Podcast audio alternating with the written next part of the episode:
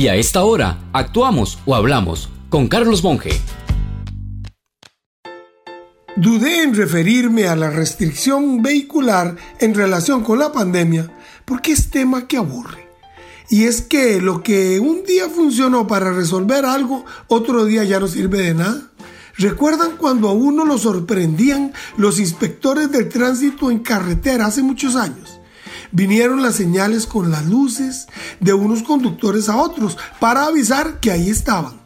Aún así algunos no conocían el código y los pescaban. Pero ahora con Waze le avisa a cuántos metros se encuentra el inspector. Se acabó la sorpresa. Nos prohibieron después utilizar el celular en los bancos para evitar los robos. Y llegaron a darse cuenta que a los bancos se los roban por las juntas directivas y ya nos dejan utilizar el celular.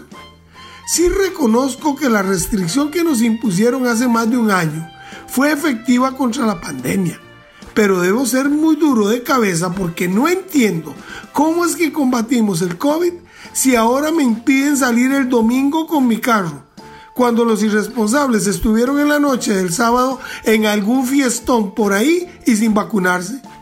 Madres sin enviar hijos a la escuela pero los llevan a los moles, a la playa, lugares de juego, etc. Entonces, lo que sirvió un día ya no sirve.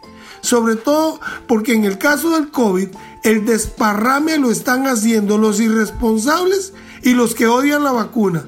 Pero las restricciones no las ponen a los que responsablemente cuidamos los protocolos y nos vacunamos están como el sacerdote que regañaba a los que sí llegaron a misa por culpa de la gente que no asistió.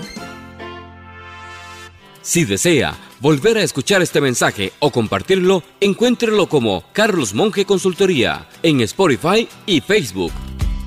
Carlos Monge te presentó Actuamos o Hablamos.